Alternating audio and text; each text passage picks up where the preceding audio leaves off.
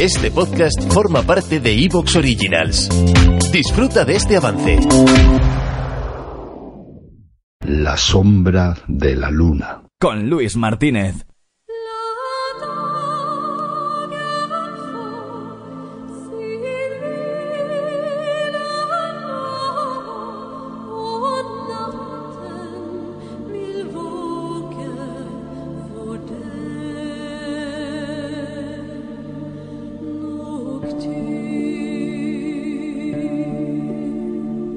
La leyenda de los lugares.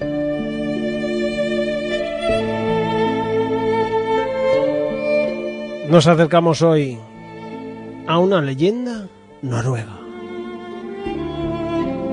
La leyenda del camino a través de Maristien. La leyenda sobre Mary y Oystein.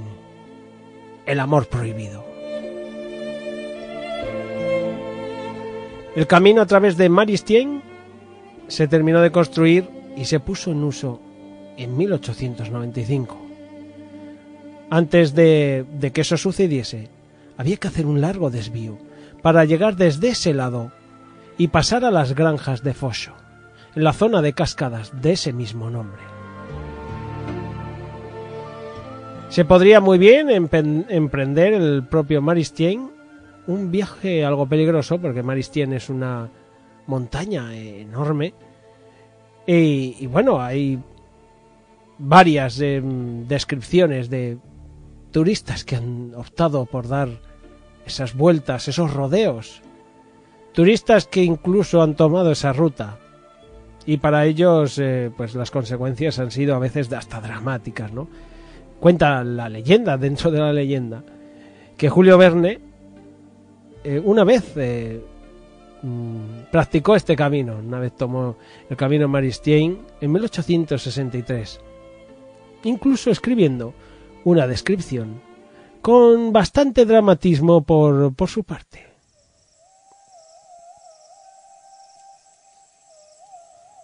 Un camino horadado en la superficie rocasada de la montaña y que, no cabe duda, seguramente costó varias tragedias en su propia construcción. Tenéis que hacer un poco de imaginación.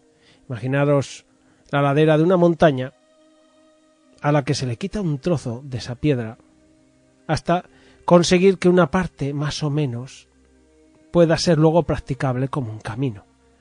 Pero para eso hay que quitar bastante montaña, mucho trabajo y mucho esfuerzo. Maristien lleva el nombre de la niña Mary, sobre la que hay ya por de por sí muchas leyendas. Leyendas que, bueno, muchas de ellas son bastante similares.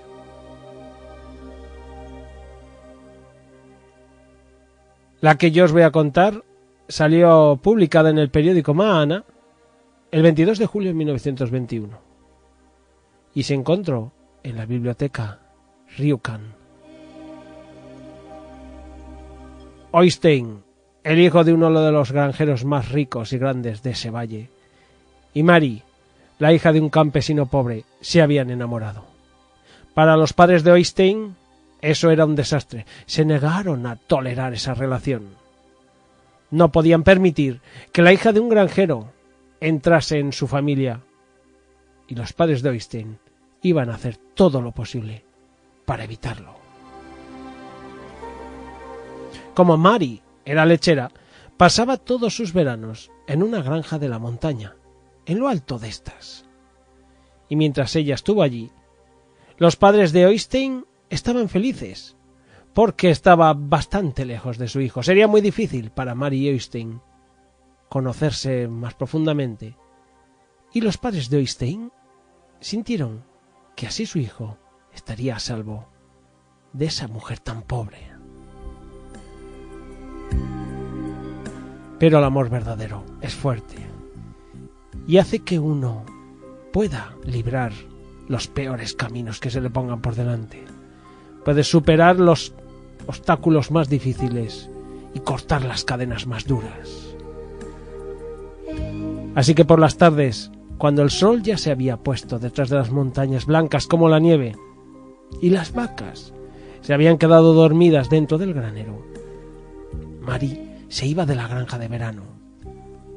Como un pájaro, se dice que volaba sobre las rocas y arroyos, hacia abajo, a través del barranco, donde el río Mana cae hasta la cascada de Ryukan. Debajo de un pino se sentaba a esperar, hasta que una sombra oscura, en las rocas, le mostraba que Oystein estaba subiendo por el barranco. Llevaba buen paso, incluso daba algún salto. La alegría de llegar al que era su lugar de encuentro. Se dice que allí se sentaron muchas tardes de verano y también las de otoño. Allí se creían a salvo de ser descubiertos por sorpresa. Era su lugar protegido, porque incluso el amor, ese amor oculto, se lo había descubierto. Para nadie en aquella época era comprensible acercarse a este barranco junto a la cascada, especialmente de noche, o incluso en esas tardes donde la niebla ya empezaba a cubrir cada uno de esos rincones.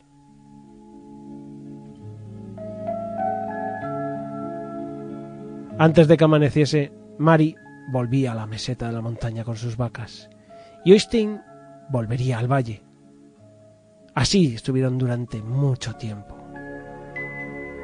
Pero una noche, más oscura y con más viento del habitual, los truenos rugieron. Sonaban como miles de gigantes salvajes saliendo de las grietas y como grandes rocas cayendo por las laderas de las montañas. El viento soplaba como si se lo fuera a llevar todo. Pero Mari consiguió llegar al lugar de encuentro. Se sentó en el pino como de costumbre. Allí las ramas rotas y las ramitas fueron cayendo sobre su regazo.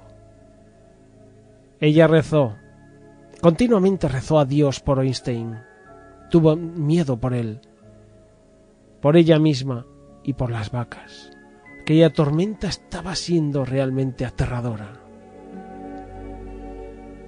Para ella entre las ráfagas se podía escuchar hasta el viento haciendo un sonido extraño en la copa de los árboles, como si se quejara por algo, con la niebla haciéndose cada vez más espesa, y con Mari creyendo que podía ver imágenes espeluznantes deslizándose por delante de